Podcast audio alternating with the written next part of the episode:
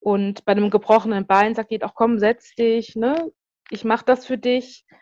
Aber ja, bei jemandem wie mir, ich meine, ich sehe jetzt auch nicht unbedingt ne, so krebskrank, chronisch krank. Ich meine, ich sehe jetzt auch nicht krank aus. Also meine Kollegen, als ich wiederkam nach einem Jahr Krankheit, haben die auch gesagt, oh, sie haben jetzt gar nicht damit gerechnet, dass ich so gut aussehe. Ich so, ja, mit was hast du denn gerechnet?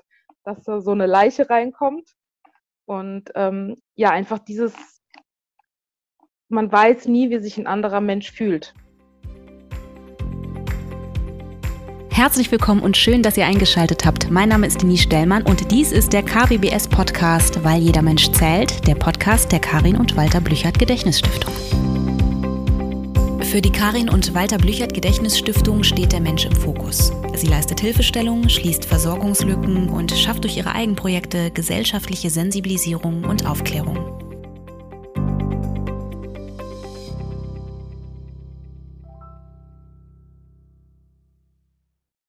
Einen wunderschönen guten Tag, liebe Menschen, und herzlich willkommen zu einer neuen Podcast-Folge. Heute wieder auf Distanz, äh, wie das in diesem Jahr schon das ein oder andere Mal ja der Fall war. Äh, die Gründe dafür sind allgemein bekannt. Heute kommt aber noch dazu, dass äh, meine Gesprächspartnerin sehr weit weg wohnt und wir deshalb diese Folge über Zoom machen. Ich freue mich sehr äh, auf dieses Gespräch, denn zum einen ist es eine Geschichte, die sehr bewegt und ähm, die ich glaube, ja, wo viele Menschen ähm, sich gesehen fühlen könnten. Und ich glaube, diese Sichtbarkeit ist ein großer, großer Mehrwert. Und äh, ja, der Mut, der damit einhergeht, da so offen drüber zu sprechen, äh, den finde ich wahnsinnig stark und bin deshalb sehr, sehr, sehr glücklich. Und zum anderen äh, kenne ich meine Gesprächspartnerin schon sehr, sehr, sehr, sehr lange und ähm, bin unendlich dankbar, dass wir das heute zusammen machen können. Ähm, bevor ich hier weiterspreche, da sage ich doch einmal herzlich willkommen, liebe Claudia. Schön, dass du heute da bist. Vielleicht erzählst du einmal ein, zwei Sachen, äh, sagst ein, zwei Sachen über dich und dann ähm, erzähle ich, worüber wir heute eigentlich sprechen und dann starten wir auch schon. Ja, also ich bin Claudia, 38 Jahre alt, äh, lebe in Ludwigshafen am Rhein, also bei Mannheim, habe zwei Kinder und ja, habe seit 2004 die Diagnose Morbus Crohn. Genau, und damit wären wir im Prinzip auch schon beim Thema. Wir sprechen heute über das Thema Morbus Crohn, chronische Erkrankung und deinen ganz persönlichen äh, Weg. Ich hatte schon gesagt eingangs, wir beide kennen uns schon sehr, sehr lange. Das heißt, ich habe tatsächlich die, die, die, die den Start dieser äh, Erkrankung auch miterlebt. Ich kenne dich davor, vor dem Ausbruch und äh, tatsächlich auch die gesamte Zeit danach. Ähm, bevor wir so richtig einsteigen, äh, lass uns doch mal darüber sprechen, wie diese Diagnose überhaupt zustande gekommen ist bei dir, wie sie ausgebrochen ist äh, und wann das Ganze angefangen hat.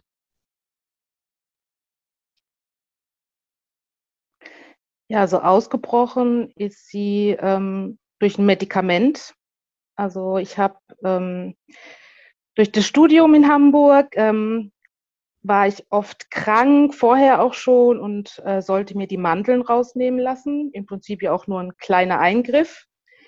Und dafür bin ich dann extra über die Weihnachtsferien damals nach Hause gefahren und habe mir die Mandeln rausnehmen lassen und habe zu der Zeit natürlich auch Schmerzmittel bekommen, wie es eigentlich jeder kriegt nach so einer OP. Und danach fing es an, dass ich, ähm, mir war immer schlecht, ich konnte nicht wirklich essen, ich hatte keine Geschmacksnerven mehr. Und ähm, habe mich natürlich dann zum Arzt geschleppt und der hatte mich angesehen, hat gesagt, naja, Magenschleimhautentzündung und hat mir Tabletten verschrieben. Und die haben so vier Wochen, ging es mir dann noch ganz gut und dann fing es wieder an, dass es mir schlechter ging. Und wieder zum Arzt, andere Tabletten bekommen. Und dann wieder nach vier Wochen ging es mir wieder schlechter und dann habe ich einfach mal den Arzt gewechselt. Und Gott sei Dank hatte ich da eine ganz tolle Ärztin, die mich erstmal nach meinen, ähm, ja, nach den Befunden gefragt hat von der Magenspiegelung und ich habe gesagt, naja, gibt es nicht, weil nie eine gemacht wurde. Und dann hat die das übernommen und hat festgestellt, meinem Magen geht super. Und dann hat sie eine Darmspiegelung gemacht. Und da hat man eben gesehen, dass der Darm komplett entzündet war. Und ähm, zuerst hat man vermutet, es wäre eine Colitis, weil es eben nur im Dickdarm war. Aber dann nach noch ein paar Untersuchungen stand eben fest, es ist Morbus Crohn. Ich erinnere mich äh, an diese Zeit.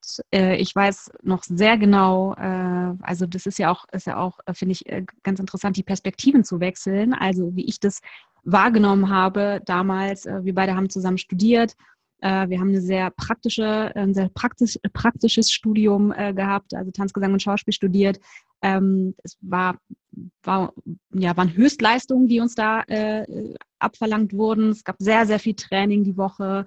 Ähm, und ich erinnere mich daran, ganz am Anfang, ich musste immer an eine Situation denken, äh, dass du, äh, du hast, es gab so einen Bäcker um die Ecke und dort ähm, hast du dir eben was zu essen gekauft. Und ähm, ich erinnere, dass du das immer weggeschmissen hast. Du hast abgebissen und angewidert das äh, weggeworfen, weil du nämlich ja gar nichts mehr geschmeckt hast, beziehungsweise es hat sich für dich total äh, eklig angefühlt oder es hat eklig geschmeckt und dann hast du es weggeschmissen. Und es gab eine Laugenstange, meine ich, oder einen Laugen, irgendwas Laugenähnliches gab es bei diesem Bäcker und das war das einzige, was du tatsächlich essen konntest. Erinnerst du dich äh, da daran? Ja, also ich habe zum Teil dann auch ähm, bei dem Bäcker nach Brötchen vom Vortag gefragt. Die konnte ich nämlich auch essen, wenn sie so ein bisschen älter waren. Aber an diese Stange kann ich mich noch gut erinnern. Also das war das Einzige, was mir keine Bauchschmerzen gemacht hat. Ja, ja. Ähm, es war dann ja so, dass du sehr viel im Krankenhaus warst. Du hast extrem viel Gewicht verloren. Äh, und man muss das hier vielleicht auch nochmal sagen. Das war, wie gesagt, ein Studium. Ähm, mit extrem viel Bewegung. Also wir haben Tanz studiert, das heißt, wir haben einfach sehr viel Training gehabt. Und ähm, ich erinnere, dass diese unglaubliche Belastung, äh, die damit einhergegangen ist und deinem immer weniger werdenden Gewicht, dass das so, das hat, das war, das war einfach absurd, ne? Also diese Leistung war, war, hat sich ja nicht, also diese, dieser Anspruch an Leistung hat sich von unseren Dozenten und Dozentinnen ja nicht verändert. Ich erinnere, dass du teilweise in den Stunden am Boden gelegen, also wirklich auf dem Boden gelegen hast, aber die Dozenten und Dozentinnen also wirklich ja so, so Zero eigentlich, damit umgegangen sind. Also das war einfach nicht, das war einfach egal. So, da muss man auch nochmal drüber nachdenken, ne, dass, wie absurd das eigentlich war. Ähm, hast du das, hast du das in der Zeit auch so erlebt, dass die, das Verständnis und, und ähm, ja, das, das Verständnis eigentlich, dass das mangelhaft war? Ähm, Im Nachhinein ja, in der Situation selbst. Ich, ich konnte ja mit dem Begriff Morbus Crohn damals ja auch gar nichts anfangen. Ich wusste nur, okay, es ist chronisch, es geht nicht mehr weg. Ähm, aber für mich war einfach klar, ich habe das ja so ein bisschen hinten, hinten dran geschoben, weil ich ja unbedingt das machen wollte. Es ja schon immer mein Traum, auf der Bühne zu stehen. Und da war irgendwie alles egal. Also ich glaube, wenn ich jeden Tag da auf allen Vieren rausgekrochen wäre, wäre es für mich trotzdem noch okay gewesen. Was du auch tatsächlich, äh, ja. man, muss man sagen, gemacht hast. Ne? Ähm, wie ging es dann weiter? Also es kamen diese, diese vielen, vielen äh, Krankenhausaufenthalte, immer wieder äh, gab Situationen, ähm, in denen du äh, ja nicht da sein konntest, auch viel verpasst hast. Äh, ich erinnere die die ich weiß gar nicht mehr genau, wann haben wir denn nochmal Antigone gespielt? Wir beide haben zusammen ja. eigentlich Antigone gespielt. Ich war die Ismene und du warst die Antigone. Und in der Zeit nämlich warst du im Krankenhaus, das weiß ich noch.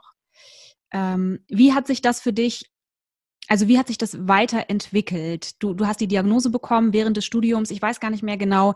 Das war, wann, wir waren, bei wem waren wir denn? Es war im ersten Jahr, ne? Erstes Jahr? Ja. Genau. Ähm, wie ist es dann weitergegangen? Diagnose im ersten Jahr, das Studium ging, Studium ging drei Jahre. Wie haben sich die Jahre danach entwickelt?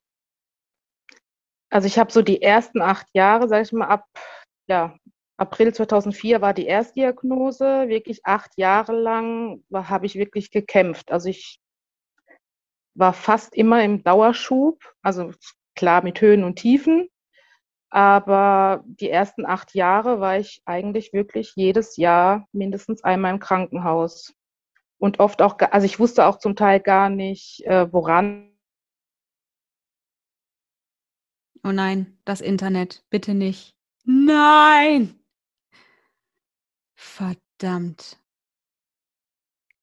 Kannst du mich noch hören? Das Bild stockt. Ich krieg die totale Krise.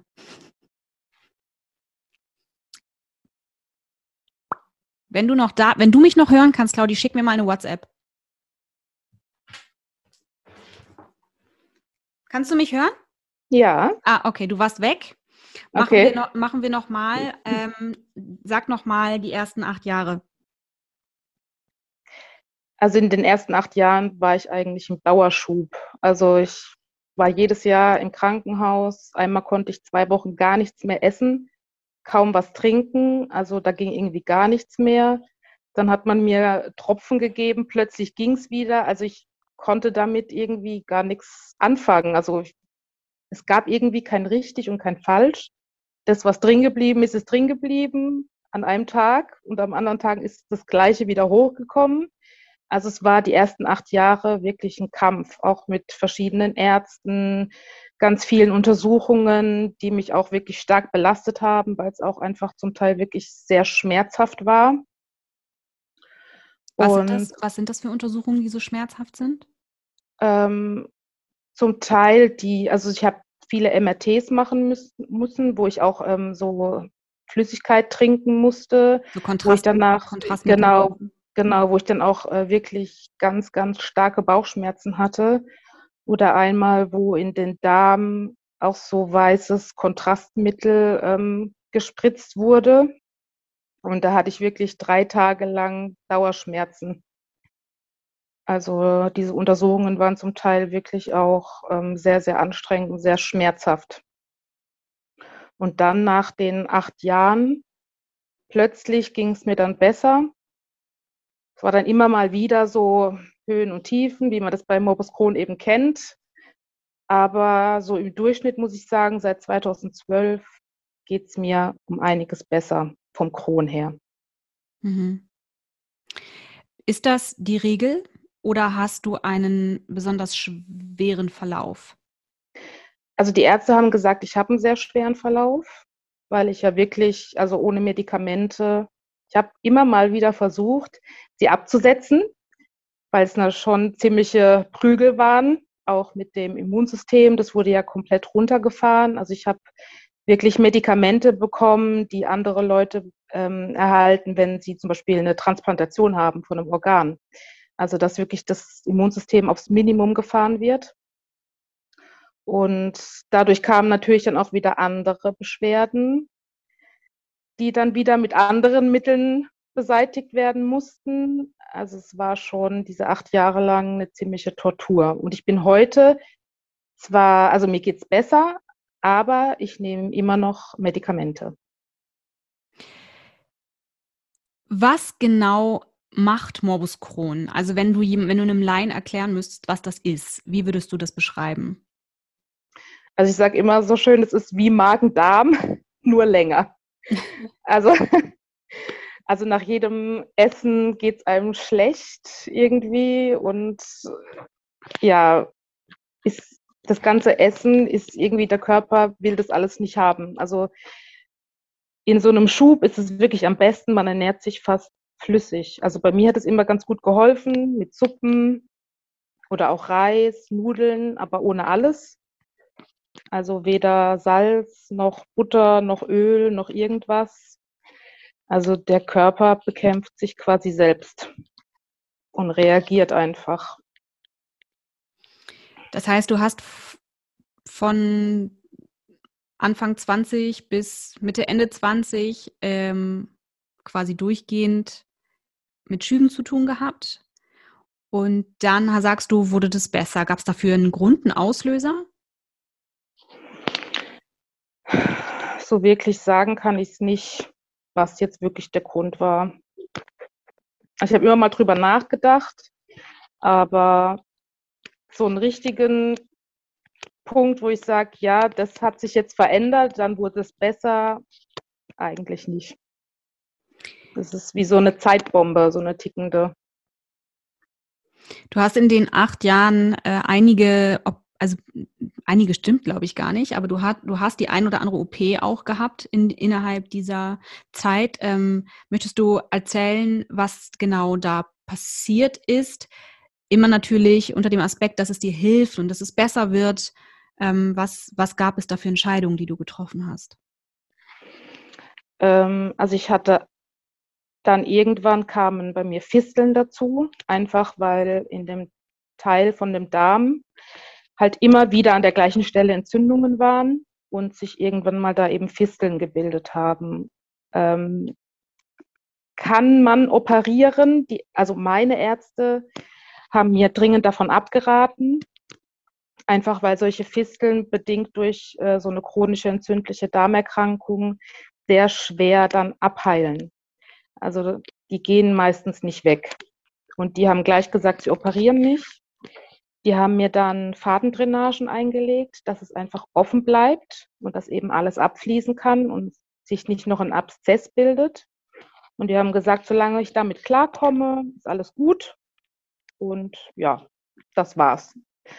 Und die erste größere OP, sage ich jetzt mal, war 2010 ähm, da hatte ich eine Engstelle im Darm. Da ging nur noch äh, flüssig durch.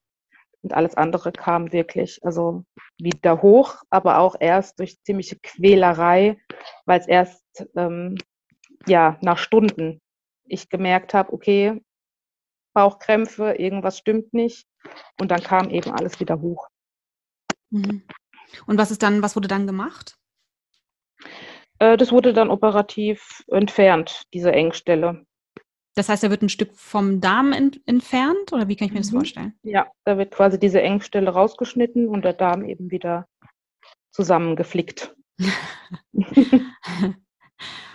und ähm, wenn du dir die, ich bin immer noch bei den ersten acht Jahren, ähm, wenn du dir das Ganze anschaust, was, was das auf der mentalen, psychischen Ebene äh, gemacht hat mit dir. Was hat es gemacht? Das wäre meine Frage. Und wie hast du diese Zeit ähm, so überstanden, wie du sie überstanden hast?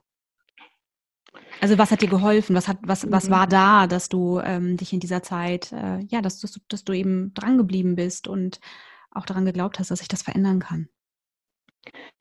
Also auf jeden Fall äh, das Studium weil ich wollte es unbedingt, egal wie.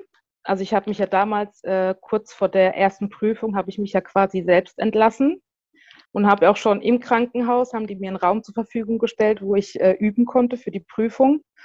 Und ich habe, ich kann gar nicht mehr sagen, wie wie es mir psychisch ging. Ich war wie auf so einem ja, Überlebensmodus. Ich muss es schaffen, ich will es schaffen. Das ist mein Traum. Und ja, da gab es irgendwie, also ich rückblickend weiß ich gar nicht mehr, wie ich das überhaupt geschafft habe.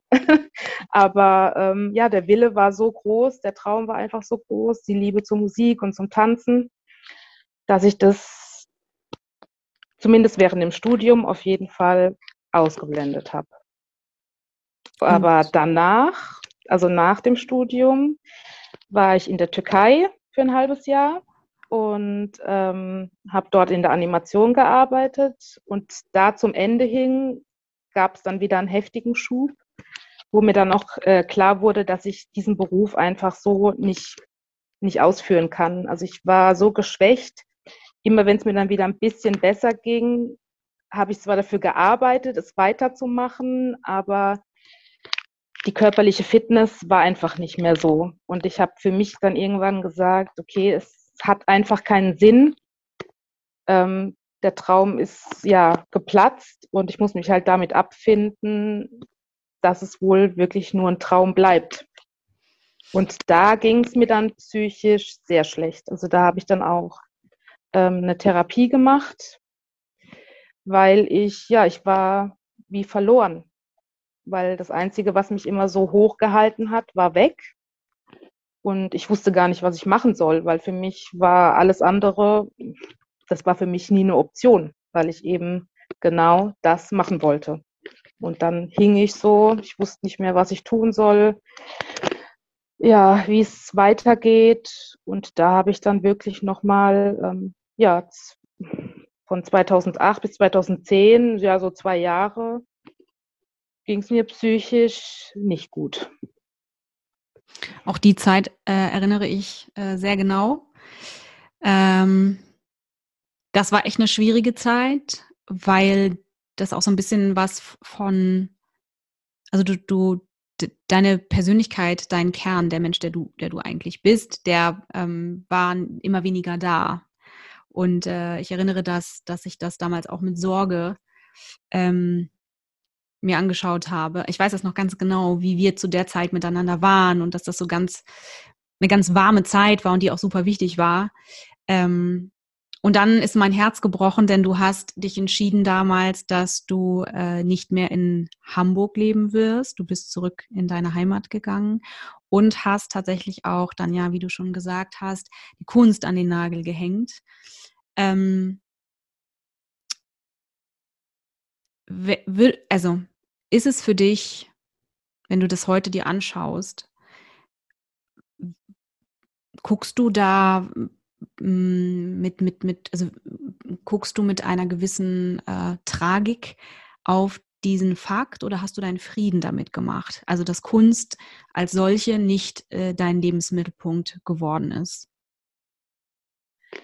Ähm, ich denke, wenn ich es weiter probiert hätte, ähm, ich weiß nicht, ob es was geworden wäre, wahrscheinlich eher nicht, aber ähm, ich sage mir immer so, hätte ich es weitergemacht, wären meine Kinder heute nicht da.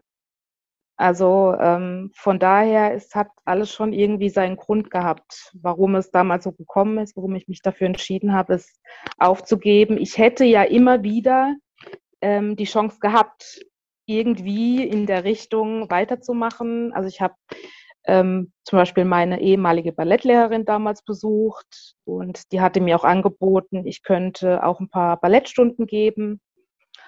Oder meine Gesangslehrerin hat gesagt, ich könnte sie unterstützen, wenn sie auf Hochzeiten singt.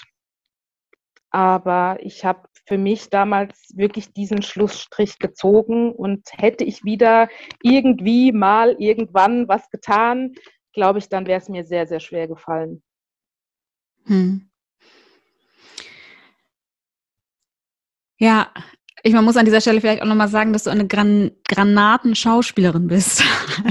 und dass ich das, dass ich, äh, ja, dass ich immer da als, als, äh, als Künstlerin äh, gedacht habe, schade, schade, dass, äh, dass ähm, aber, also in meiner Welt habe ich noch nicht ausgeschlossen, dass ich dich nochmal auf der Bühne sehe, zumindest als Schauspielerin. Also das ist ja nicht vorbei, das Leben. Ne? Also es gibt ja immer noch Möglichkeiten und trotzdem kann der Weg, den man eingeschlagen hat, ja trotzdem kann es ja der richtige sein. Ne? Also es kann ja, es kann ja beides existieren. Ne? Man muss sich ja nicht immer entscheiden. Also ne? es kann ja alles genauso richtig sein und man kann sich gut damit fühlen und trotzdem kann man äh, sich ja irgendwann noch für eine Sache entscheiden. Das weiß man ja nicht. Ja. äh, ich würde gerne mit dir ähm, über die letzten zwei Jahre sprechen. Eine Zeit, die sehr hart war. Ähm, die, also wenn ich auf diese Zeit, also, also wenn ich, ähm, wenn ich darüber nachdenke, was du durchgemacht hast in den äh, letzten also jetzt ist es ja schon eine gewisse Zeit stabil, aber davor, also sagen wir anderthalb Jahre, ein Jahr, ich weiß es nicht genau, ähm, dann ist das an, dann ist das so grotesk und so zynisch vom Leben, dass, dass man fast nicht glauben kann, dass das so gelaufen ist. Ähm, du hast äh, die Diagnose Krebs bekommen. Du hattest sowohl mit äh, Chemo als auch mit Bestrahlung zu tun. Du hattest viele Operationen. Du warst unglaublich oft im Krankenhaus. Ähm, und äh, ich will da aber nichts äh, erzählen, was du nicht möchtest. Das heißt, du entscheidest natürlich vollständig, was du davon jetzt preisgeben möchtest. Warum ich glaube, warum das so wichtig ist, dass wir beide darüber sprechen. Diese Erkrankungen, also diese ganzen chronischen Darmerkrankungen, also Colitis ulcerosa, äh, Morbus Crohn, das sind ja absolute Tabuthemen. Da spricht ja, also da wird ja einfach so gut wie gar nicht drüber gesprochen. Äh, alles, was mit dem Darm zu tun hat, wird gänzlich ausgeklammert. Darüber redet man nicht, das schickt sich nicht.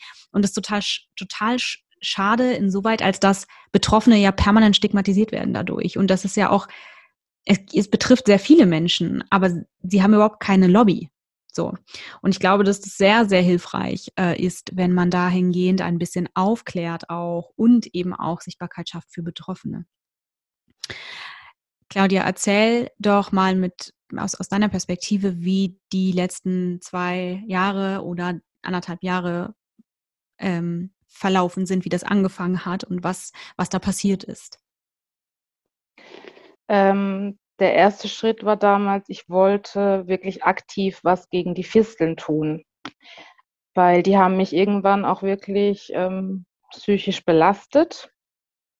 Und ich dachte, vielleicht gibt es ja doch noch eine Möglichkeit, das irgendwie zumindest zum Stoppen zu bringen, dass es nicht noch schlimmer wird. Weil es war auch, ich konnte zum Teil auch kaum mehr sitzen. Also es war wirklich echt schmerzhaft dann mittlerweile und ich hatte das Gefühl, es wird doch immer schlimmer. Also es bleibt nie konstant, es wird wirklich schlimmer. Und ich bin dann auch in das Krankenhaus gegangen, wo ich eigentlich immer war und ähm, habe dann mit den Chirurgen gesprochen. Und die haben halt immer noch gesagt, es ist eben schwierig, die Fisteln zu operieren. Ähm, aber sie gucken, dass sie es vielleicht irgendwie, ähm, ja, also zum Abheilen wäre vielleicht zu viel gesagt, aber zumindest zur Ruhe bringen könnten. Und es war dann auch wirklich nur ein kleiner Eingriff.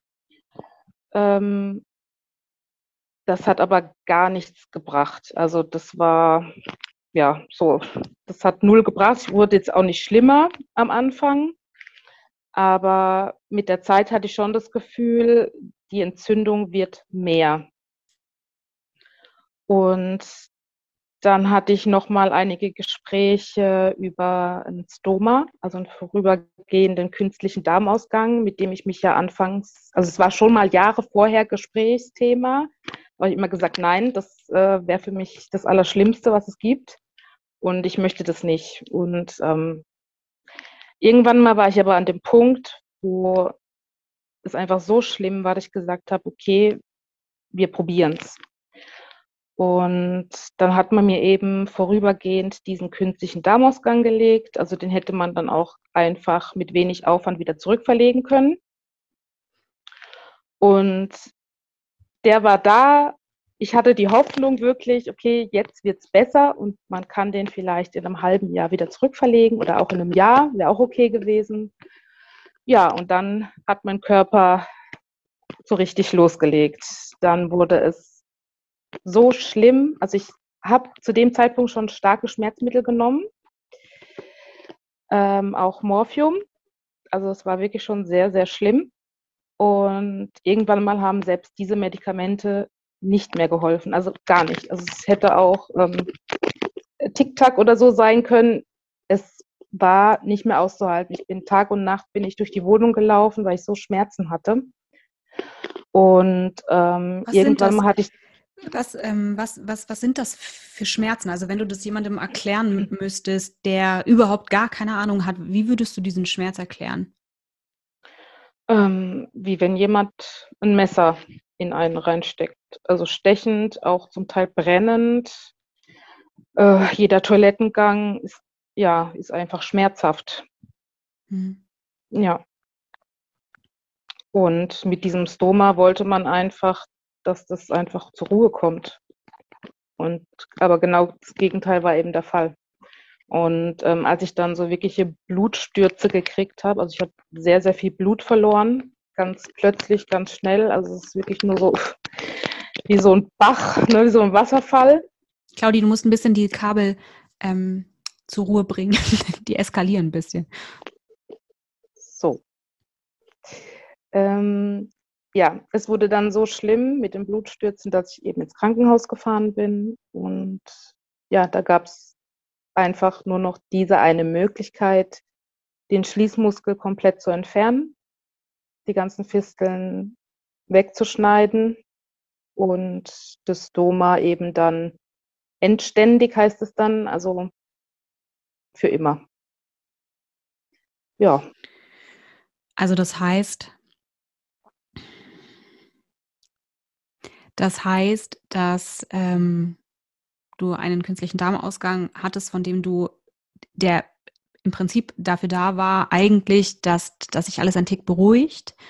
Äh, die Situation hat sich aber so verschlechtert, dass völlig klar war, dann irgendwann, der muss halt bleiben, weil ähm, sozusagen alles stillgelegt wurde durch diese Eskalation, durch das ganze Blutverlieren, das, die Fisteln, die, die nicht abgeheilt sind und so weiter. Ähm, das Ganze nennt man, du hattest es mir damals gesagt, wie man das nennt.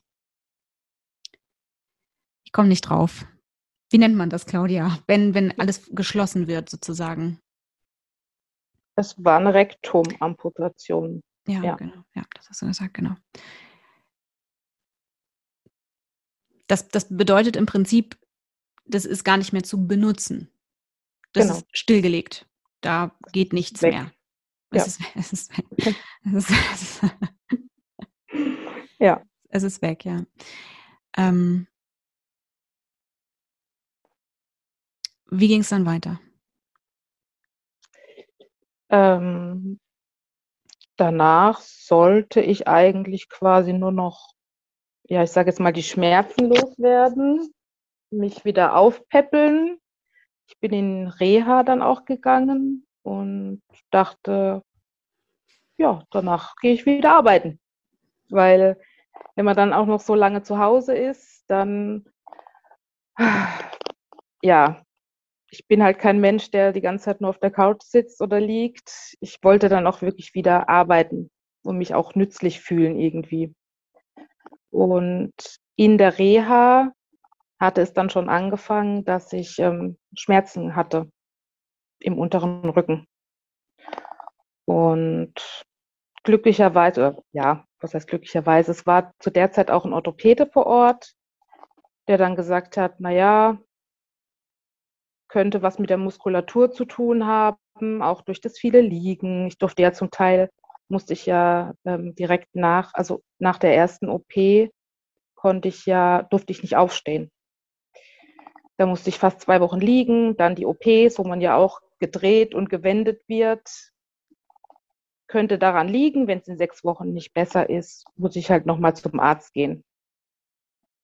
Und da man ja am Anfang davon ausgegangen ist, es ist was Muskuläres, ähm, sollte ich dann zur Physio gehen.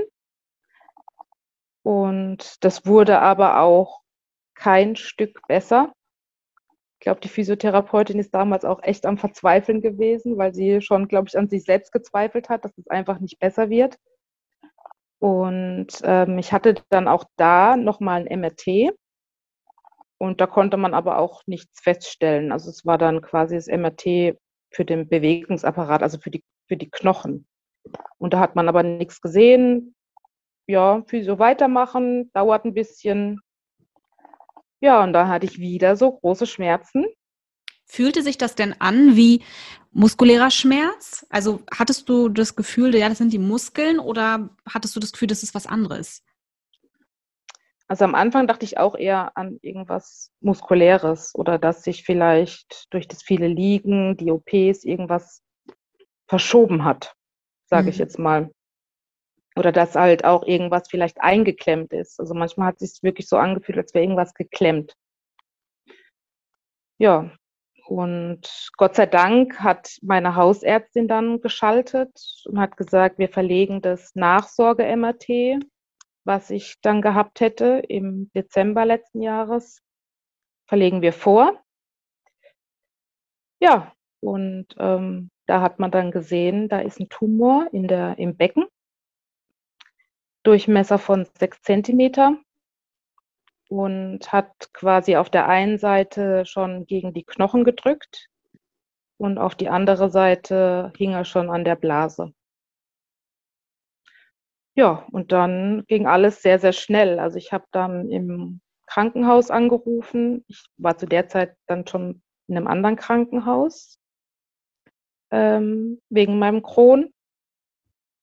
Und der hat dann direkt alles eingeleitet, in die Wege geleitet und innerhalb von zwei Wochen lag ich dann quasi schon zum ersten Mal bei der Bestrahlung.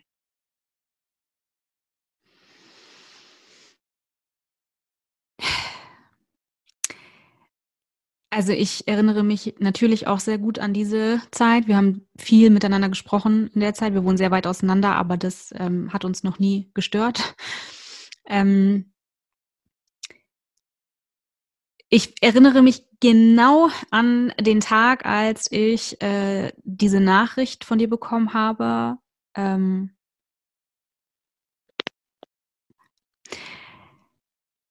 und das war, das war so, das war so, das war so das war so verrückt, weil weil ja wirklich, das hat ja gar nicht mehr aufgehört. Also es war ja wirklich, man hat ja gedacht, Entschuldigung, aber was ist das denn? Also es wird immer mehr und, und irgendwie, als wäre das so ein, so, ein, so ein schlechter Scherz. Als, als, also das ist ja an, das kann man ja gar nicht, das kann man sich ja gar nicht ausdenken, ne? Dass, dass immer was Neues kam und, und das wurde irgendwie immer dramatischer.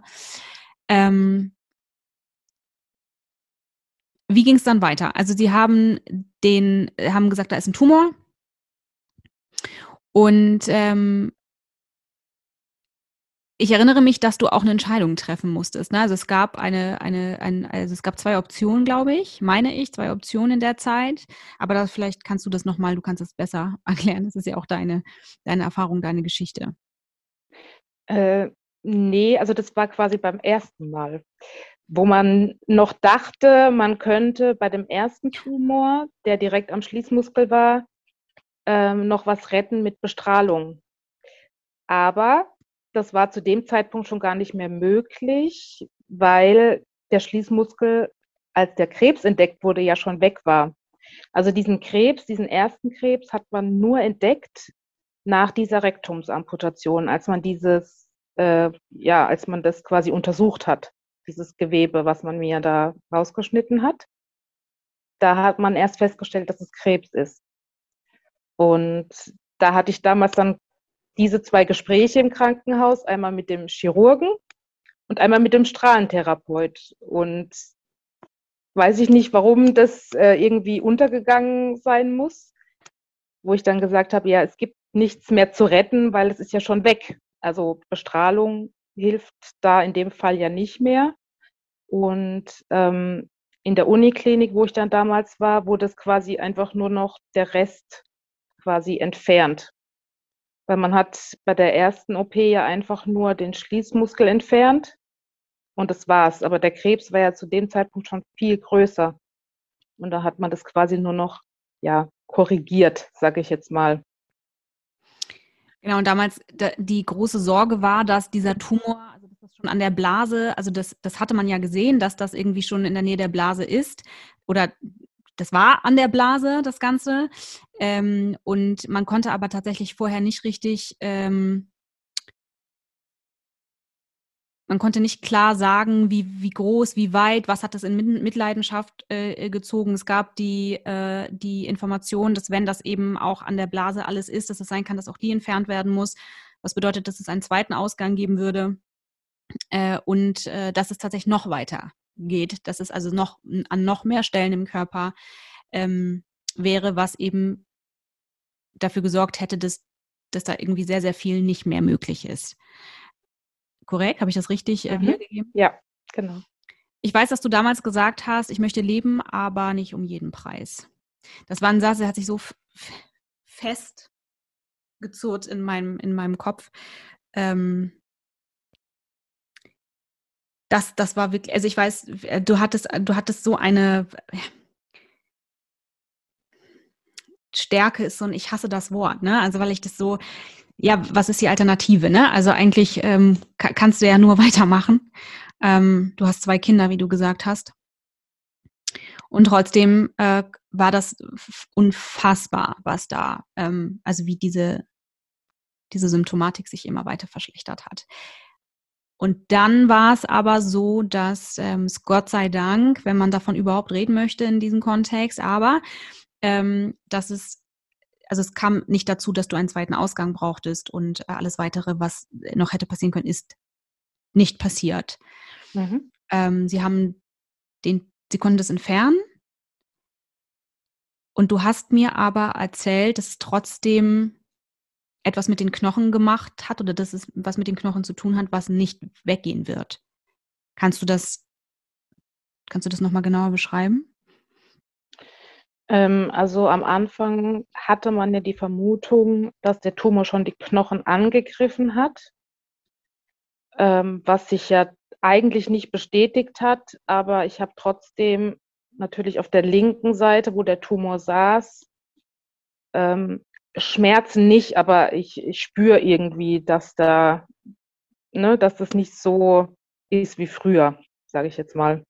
Also Schmerzen nicht, aber es, es fühlt sich schon auf der linken Seite einfach anders an. Und ähm, du hast dann angefangen mit Bestrahlung und mit Chemo? Ja. Mhm. Wie ist der Stand jetzt? Also aktuell ist von dem Tumor eigentlich nichts mehr zu sehen. Ähm, man sieht, dass äh, quasi diese Gewebeveränderung, sagen es die Ärzte. Also das sieht man eben von der Bestrahlung, aber ähm, sie sagen, es ist, sieht halt so aus, wie es halt aussieht, ne? wenn da auf die Stelle halt gestrahlt wird. Und auch noch halt ähm, so viel. Also es war am Anfang angesetzt mit, ähm, glaube, 30 Bestrahlungen. Und als man dann quasi in so einer Zwischenbilanz gesehen hat, das schlägt sehr, sehr gut an, hat man es quasi um eine Woche verlängert. Von daher ist natürlich da 35 Mal draufgestrahlt worden und ähm, so die letzte, also wirklich, ja, so die letzte Woche, die war wirklich, also da habe ich jeden Tag nur noch geweint, weil es einfach, das war einfach anstrengend. Es hat alles gebrannt. Zum Teil war die Haut ja wirklich weg. Und es ist jetzt nur mal an der Stelle, direkt am Becken. Ähm, das ist ja auch, man kann das ja nicht einfach freilassen, ja. Man muss sich ja anziehen. Man muss über Wochen jeden Tag in die Klinik fahren äh, um sich bestrahlen zu lassen. Das ist halt auch einfach psychisch, habe ich das zum Ende, also ich habe wirklich nur noch jeden Tag geweint, weil ich es einfach nicht mehr ausgehalten habe. Hast du die ähm, Bestrahlung und Chemo parallel laufen lassen? Also ist, läuft das zeitgleich?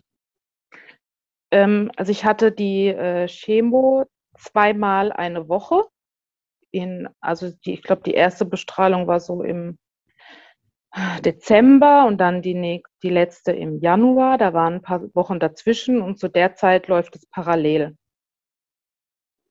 Wie sieht so eine Chemotherapie aus? Was, was passiert da? Also äh, im Prinzip kriegt man Zugang gelegt und also ich hatte jetzt bei dieser Chemo hatte ich, ähm, ich meine, es waren vier Beutel ähm, mit dieser Lösung, die quasi 24 Stunden immer durchgelaufen ist. Also ich war permanent. Also man hat mich quasi nur abgestöpselt, wenn ich runter ähm, zur Bestrahlung gegangen bin. Hast du das stationär gemacht oder bist ja. du? Ja, weil das musste wirklich 24 Stunden laufen. Also ein Beutel hatte 24 Stunden und dann wurde direkt der nächste angeschlossen. Wie hast du das vertragen? Ähm, erstaunlicherweise sehr gut. Also ich hatte echt Angst davor, weil man ja auch so viel hört. Ne? Einem ist die ganze Zeit schlecht. Man kann nur noch schlafen, wenn man so müde ist. Und ähm, also ich hatte Nebenwirkungen eigentlich. Nee, also ich zwischendrin habe ich zwei Spritzen bekommen. Danach war mir ein bisschen äh, übel und so ein bisschen schwindlig. Aber ansonsten muss ich sagen, habe ich das sehr, sehr gut vertragen. Gott sei Dank. Gott sei Dank, ja. Mhm. Das heißt, die Bestrahlung war eher das, was, ähm, was viel gemacht hat mit dir. Ja, ja.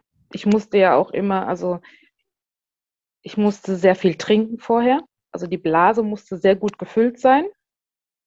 Warum? Einfach damit, ähm, ja, damit die Blase so viel ausfüllt, sage ich jetzt mal, dass äh, der Darm nicht so viel bestrahlt wird. Also das wollte man eben verhindern, gerade auch wegen dem Kron.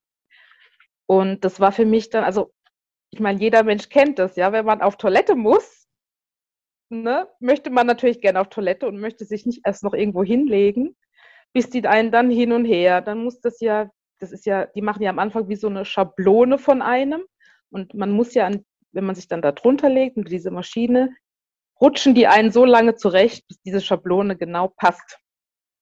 Und ab und zu dauert es mal ein bisschen. Und dann liegt man da, beißt schon die Zähne zusammen, denkt sich so, hoffentlich ist es bald vorbei. Und ich meine, die Bestrahlung an sich dauert nicht lange, sind vielleicht zehn Minuten. Aber halt dieses davor, ne, dieses Trinken, dann muss die Blase gefüllt sein, dann dieses Hin- und Hergerutsche, dann wieder anziehen und die Toilette war so schön am anderen Ende vom Gang. Schnell die Sachen wieder angezogen, auf Toilette gerast und irgendwann war das einfach alles so, ich sage es mal, empfindlich und auch gereizt, dass ich ähm, die Blase, also nicht mehr so viel Kontrolle über die Blase hatte. Und da war natürlich auch immer die Angst, okay, schaffe ich es noch? Oder geht alles schon auf den Gang ähm, weg. Das war natürlich dann auch nochmal psychisch einfach, mh, hm, was ist, wenn ich es nicht schaffe? Und zum Teil habe ich dann auch, ähm, ich sage es mal, am Ende meiner Kräfte einfach nicht mehr so viel trinken können oder nicht mehr so viel getrunken, einfach aus Angst, ich kann es nicht mehr halten. Und dann haben sie mich zum Teil wieder rausgeschickt. Ich soll noch ein bisschen warten, beziehungsweise dann noch mal mehr trinken. Und irgendwann saß ich, also lag ich wirklich auf diesem Tisch und habe gesagt, okay, entweder ihr macht es jetzt oder ich gehe nach Hause. Also ich war zum Schluss wirklich auch so genervt und auch so, ja, schon ein bisschen wütend, ähm, dass ich gesagt habe, okay, entweder ihr macht es jetzt oder entweder ich lasse es einfach laufen.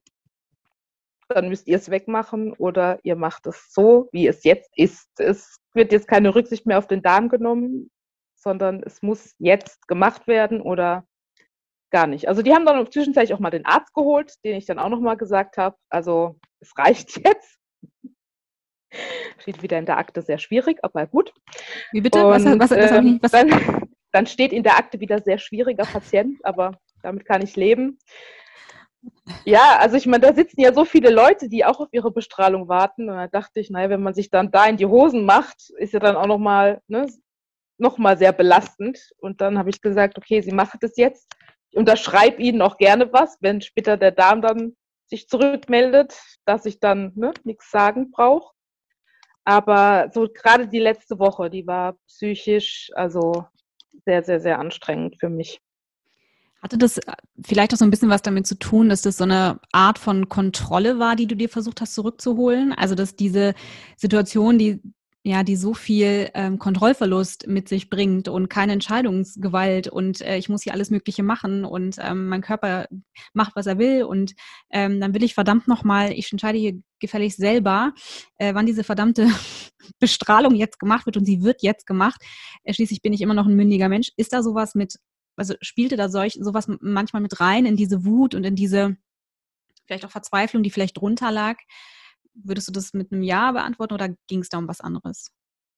Ja, also ich denke schon. Also man ist ja so, ich sage jetzt mal, ausgeliefert. Man kann ja nichts machen. Man muss es ja irgendwie über sich ergehen lassen. Man hat ja keine andere Wahl. Hm. Entweder man lässt es machen, weil OP war ja nicht möglich mit diesem Tumor, weil er einfach zu groß war. Also da war einfach die Chance höher, dass sie dann da die Blase verletzen oder die Knochen irgendwie verletzen oder eben Bestrahlung und Chemo. Und ja, also ich meine, klar, man hat immer eine Wahl. Ne? Ich hätte jetzt auch sagen können, okay, lass gut sein, ich gehe dann sterben. Aber man hat im Prinzip, wenn man leben will, nur diese Option. Das Ganze ist jetzt fast ein Jahr her. Wie geht es dir heute? Ähm, also körperlich fühle ich mich, ähm, also mein Körper hat sehr drunter gelitten. Also ich fühle mich wirklich manchmal wie, als wäre mein Körper schon 80. Also sehr, sehr, also ich meine, ich habe Tanz, Gesang und Schauspiel studiert, ja. Also ich hab, war sehr aktiv, habe mich viel bewegt. Und jetzt ist der Körper irgendwie, ja, kaputt, sage ich jetzt einfach mal. Der ist einfach kaputt. Ich kann nicht mehr so viel leisten. Lange laufen ist nicht mehr wirklich drin. Rennen äh, schon mal gleich gar nicht. Ähm, ja, mein Körper also ist ja kaputt irgendwie. Also und ich glaube auch nicht, dass ich meine kleine Steigerung es schon noch geben, aber ähm, ja, wie früher wird es eben nicht mehr. Und ähm, psychisch ähm, geht es mir eigentlich ganz gut. Klar, man denkt immer wieder, was wäre, wenn, ne? wenn man das vielleicht nicht rechtzeitig entdeckt hätte, dann wäre ich jetzt wahrscheinlich nicht mehr da. Ähm, aber ich versuche trotzdem einfach das Positive dran zu sehen. Und ich gehe auch an manche Sachen einfach viel lockerer dran und nicht mehr so, das muss jetzt passieren, sondern dann bleibt es eben liegen. Also ich bin schon so ein bisschen gelassener geworden, auch was die Arbeit angeht, dass ich sage, okay, ich habe ich kann einfach nicht mehr so viel leisten wie früher. Es dauert vielleicht alles etwas ein bisschen länger. Ich meine, dem Gehirn geht es ja noch gut, ne? Es ist ja nur der Körper, der so ein bisschen nicht mehr so viel leisten kann. Aber ähm, so meinen wirklich psychischen Tiefpunkt hatte ich wirklich während der Behandlung. Und danach habe ich mich eigentlich schneller wieder gefangen. Du lebst jetzt mit einem künstlichen Darmausgang. Du hast eingangs gesagt, das war eigentlich etwas, was du nicht wolltest. Wie fühlt sich das mittlerweile für dich an? Also wie, wie ist es so für Menschen, die überhaupt keine Ahnung haben? Ich glaube, das sind Fragen, die würden Menschen gerne stellen, aber sie glauben, das darf man nicht fragen. Findest du das? Würdest du sagen, Denise, das darfst du mich jetzt hier echt nicht fragen? Oder würdest du sagen, ich fände es schöner, wenn Menschen mal fragen würden, anstatt ja, vielleicht zu tuscheln oder äh, komisch zu gucken oder ähm, überhaupt nicht drüber zu reden, weil es eben ein Tabuthema ist? Ähm, klar, man kann mich immer fragen. Also ich habe damit auch komischerweise, obwohl ich am Anfang immer mich mit Händen und Füßen gewehrt habe, nein, das will ich nicht, nein, das will ich nicht, ähm, bin ich erstaunlicherweise sehr gut damit klargekommen, dass es jetzt eben so ist. Also ähm, klar, also man hat keine Kontrolle mehr. Ne? Also wenn Luft kommt, dann geht die eben raus. Ne? Also hm, wenn man dann so gerade in stillen Räumen sitzt, ähm, habe ich halt immer so die Hand auf dem Stoma, dass wenn was kommt, dass es eben ein bisschen gedämpft ist, weil man denkt dann schon, okay, was denken dann die Leute, wenn das einfach so rauskommt, ähm, weil man ja eben keine Kontrolle hat. Ich meine, manchmal ist es eben leise, manchmal ist es aber auch sehr laut. Manchmal kann man es auch ein bisschen mit, ich sage jetzt mal, mit Magenkrummeln vergleichen, dass es sich dann mehr so anhört, wie wenn jemand Hunger hat. Also ähm, es ist schon so ein bisschen, ich stelle die Tasche davor oder ich stelle ne, mein, meine Hand drauf, es ist schon so ein bisschen ungewohnt. Ähm, aber ich komme erstaunlicherweise ganz gut damit klar. Also freiwillig hätte ich es wahrscheinlich jetzt nicht unbedingt gebraucht. aber ähm, da ich ja keine Wahl hatte und ich auch mit gutem Gewissen sagen konnte, ich habe wirklich alles probiert, was irgendwie ging, um das eben abzuwenden. Es hat leider nicht funktioniert. Und ähm, es ist auch psychisch ähm, besser geworden, weil gerade wenn man jetzt einen Kron hat, ähm, hat man ja auch ganz oft mit Durchfällen zu kämpfen. Und dann ist ja immer so die Angst, oh Gott, Klo, wo, wann? Ähm, egal wo man hingeht, man hat immer im Hinterkopf, okay, was ist, wenn ich jetzt eine Toilette brauche und man braucht sie dann wirklich schnell, diese Toilette, nicht erst in einer halben Stunde, dann ähm, bin ich jetzt gelassen, weil es ist egal, ob ich ein Klo habe oder nicht, weil da ist jetzt ein Beutel, der das auffängt und da habe ich jetzt mal eine Sorge weniger. Also es hat auch Vorteile. Wenn du sagst, dass der sozusagen der hintere Teil deines Körpers, der hintere untere Teil deines Körpers sozusagen inaktiv ist, ist das, also hast du sowas wie Phantomerleben oder irgendwie, ähm, wie, wie, fühlt sich das an? Ist, fühlt sich das an wie vorher?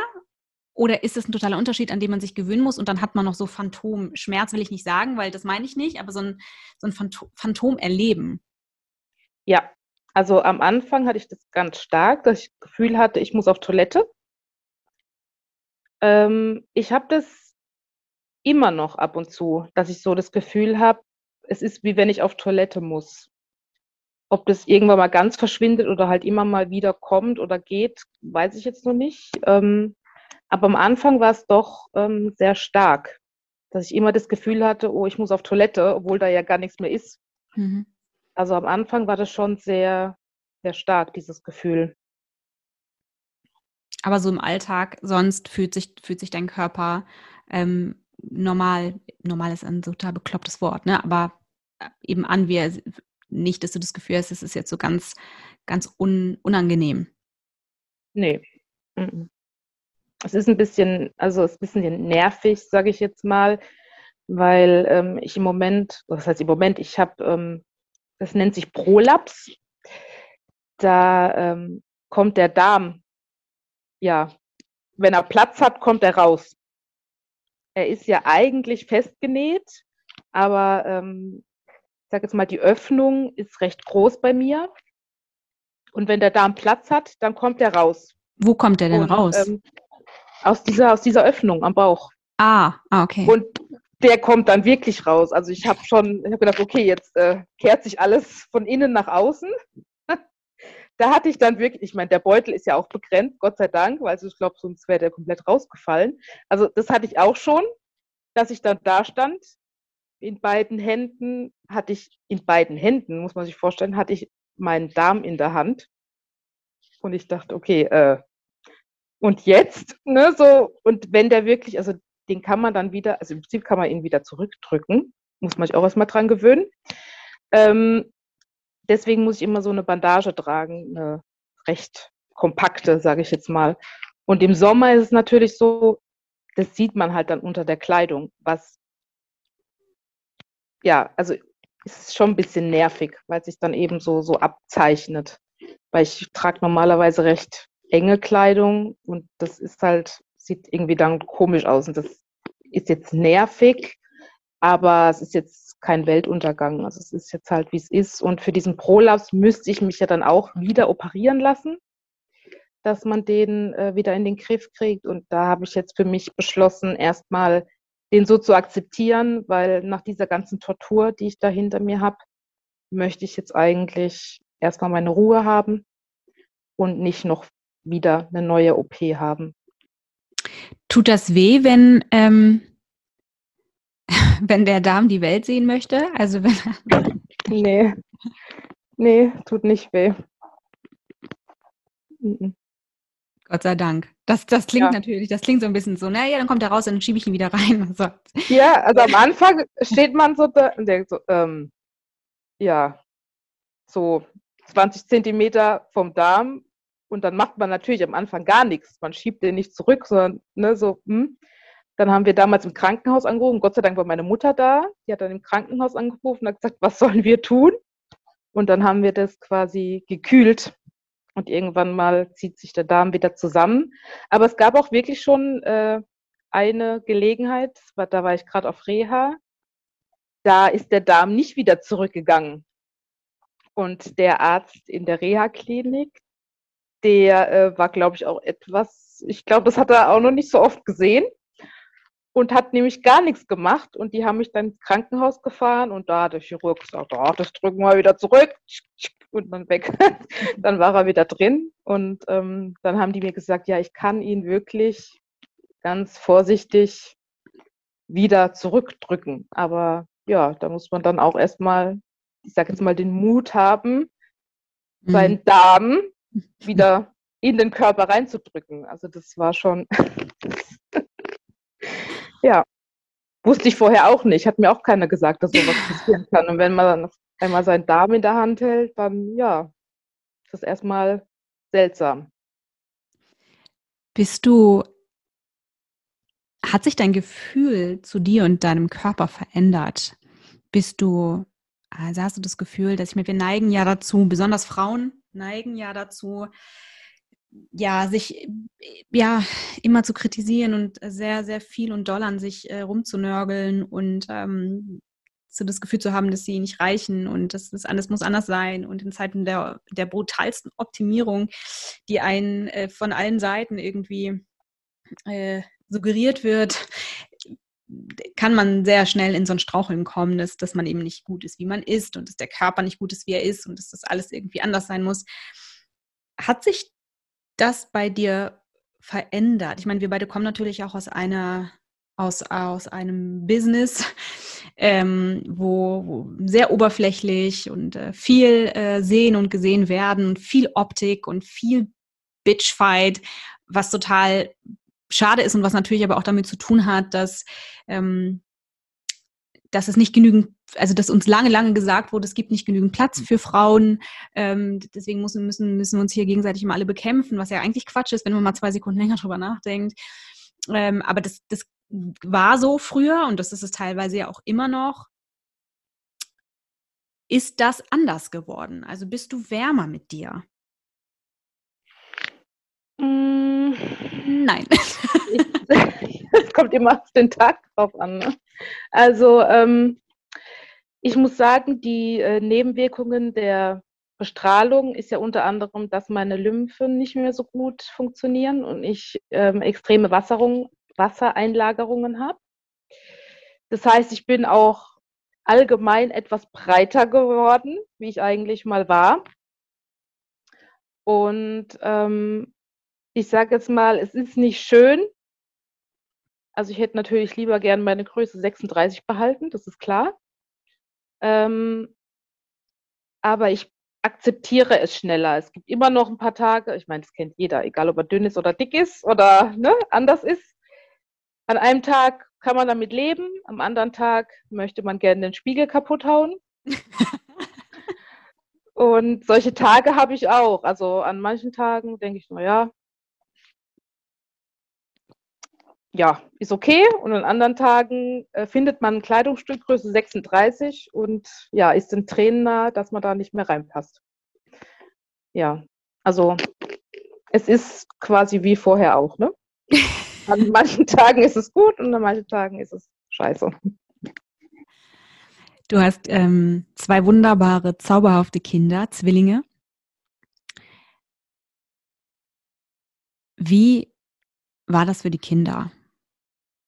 Das Gefühl oder auch vielleicht die Sorge, die sie ja, wir beide haben da ja schon häufiger drüber gesprochen, dass es natürlich was macht, auch mit Kindern, ne? die Sorge, dass der Mutter was passiert und den Kindern ähm, zu erklären. Ich erinnere mich noch daran, dass wir eine Zeit lang genau geguckt haben, gibt es, gibt es Bücher, gibt es Hörbücher, was gibt es für Möglichkeiten, um Kinder kindgerecht zu erklären, wie das, was das bedeutet, wenn die Mutter Krebs hat. All diese Dinge. Ähm, wie hast du das, also einmal die Ebene der, der Mutter, äh, also deine Ebene, das zu ertragen, in Anführungszeichen, dass deine Kinder eben das hier alles miterleben und das ja auch gar nicht zu verändern geht, ne? So. Und auch zu sehen, dass das ähm, auch was macht. Und äh, zum anderen, wie, äh, wie geht es deinen Kindern? Wie, welcher Weg war da für euch der richtige? Und ähm, wie sieht es heute aus? Also die Kinder hatten natürlich große Angst. In der Zeit, wo ich, ich war ja auch viel im Krankenhaus, das heißt, zu der Zeit war ja auch noch genau diese Kontaktsperre bei Corona. Das heißt, es gab, also man konnte mich besuchen im Krankenhaus, aber eben Kinder nicht. Also das heißt, äh, eigentlich zu 99 Prozent hat mich meine Mutter dann immer besucht.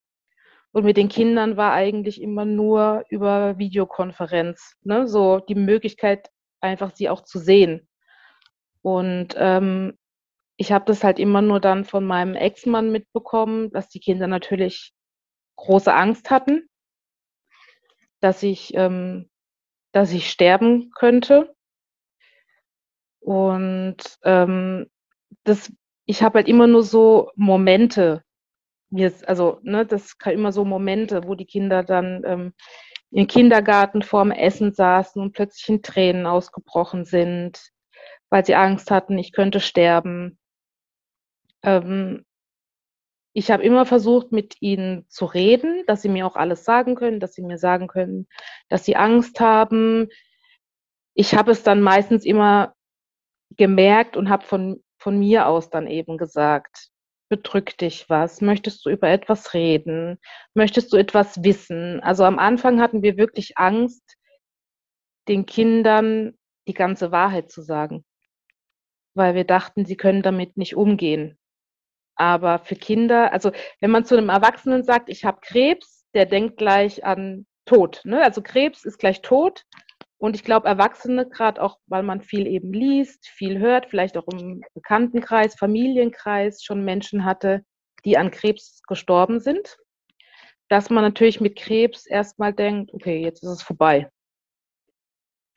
Und Kinder gehen ja da, also wenn man sagt, man hat Krebs, die haben ja diese Erfahrung einfach noch nicht. Es sei denn, sie hätten jetzt in jungen Jahren was vielleicht mit Opa oder Oma mitbekommen aber ansonsten können die mit dem Wort Krebs erstmal nicht das, also die verbinden einfach nicht das Gleiche wie wir Erwachsene. Und da habe ich mich dann einfach schlau gemacht, auch eine Organisation gefunden, ähm, die sich quasi mit Familien beschäftigt, wo ein Elternteil Krebs hat. Leider war halt zu der Zeit auch kein persönlicher Kontakt möglich, eben durch Corona.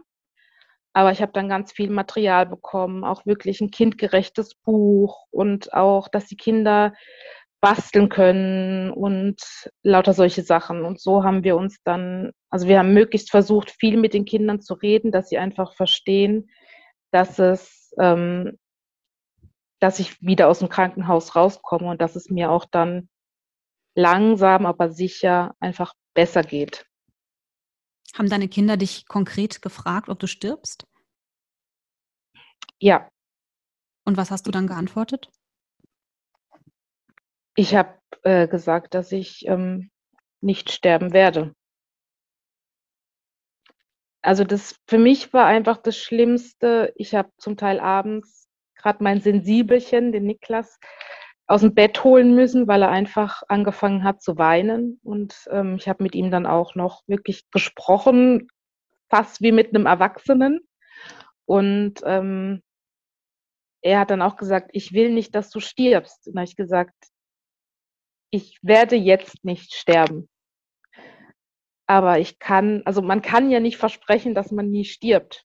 Also er hat dann auch gesagt, du darfst niemals sterben. Dann habe ich gesagt, na niemals ist jetzt, ne, irgendwann müssen wir eben alle einmal gehen, aber nicht heute und auch nicht morgen. Und ähm, ja, das, das war für mich dann auch ein komisches Gefühl, weil ich hätte es ihm gerne versprochen, aber das ist halt etwas, was niemand versprechen kann, ne? weil irgendwann müssen wir alle einmal gehen. Bist du heute ein glücklich, eine glückliche Frau?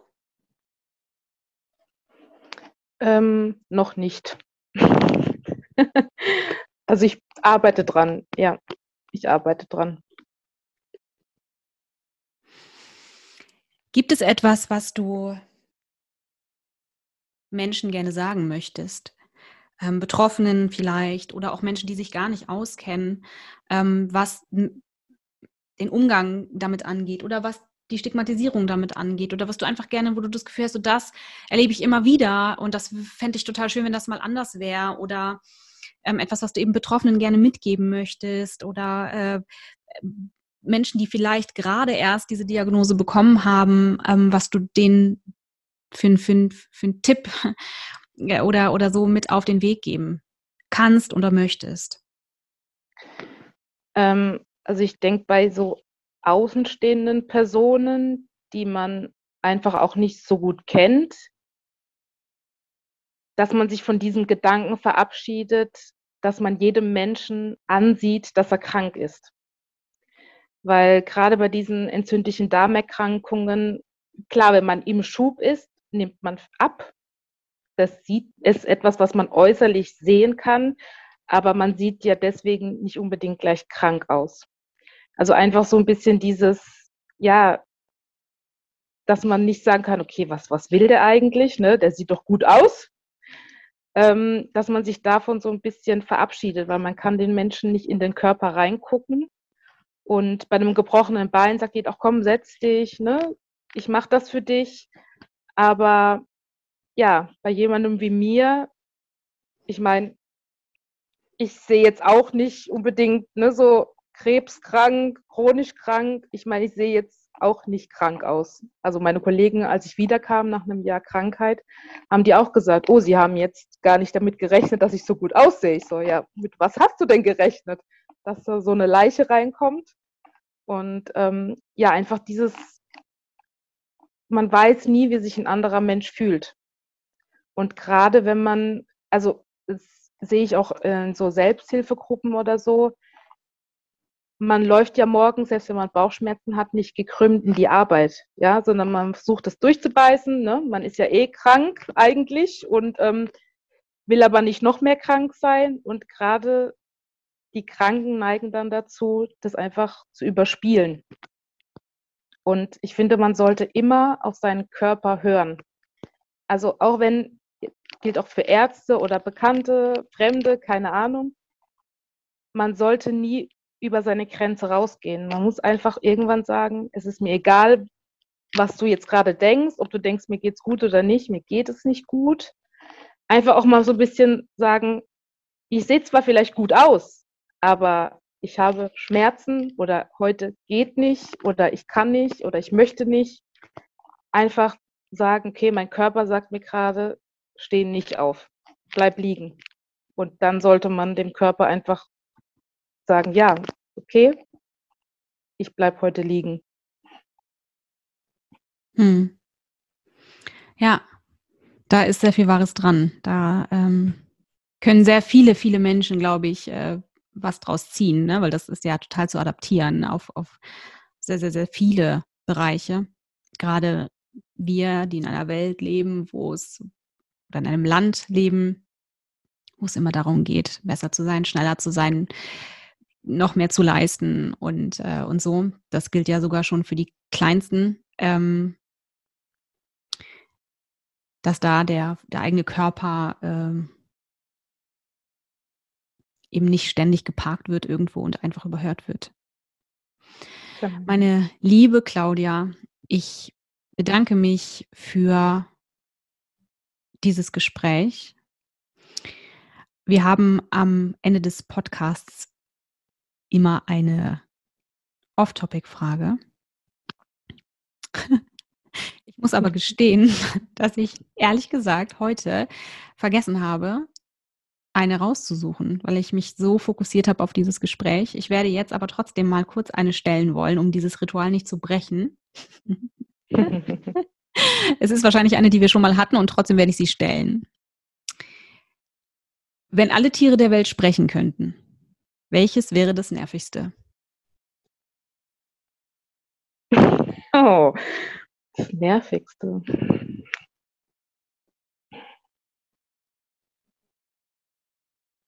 Hm. Wespen?